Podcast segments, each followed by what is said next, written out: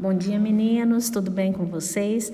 Nossa atividade de hoje será interpretativa. Nós trabalharemos o descritor 1. O que é esse descritor 1? É localizar informações explícitas em um texto. Informações explícitas são aquelas mais superficiais, aquelas de maior entendimento dentro do texto. Por que estudaremos nesse descritor? Né? Nossa atividade é sobre ele. Para facilitar o entendimento de vocês a respeito dos textos, não apenas em língua portuguesa, mas nas demais áreas do conhecimento.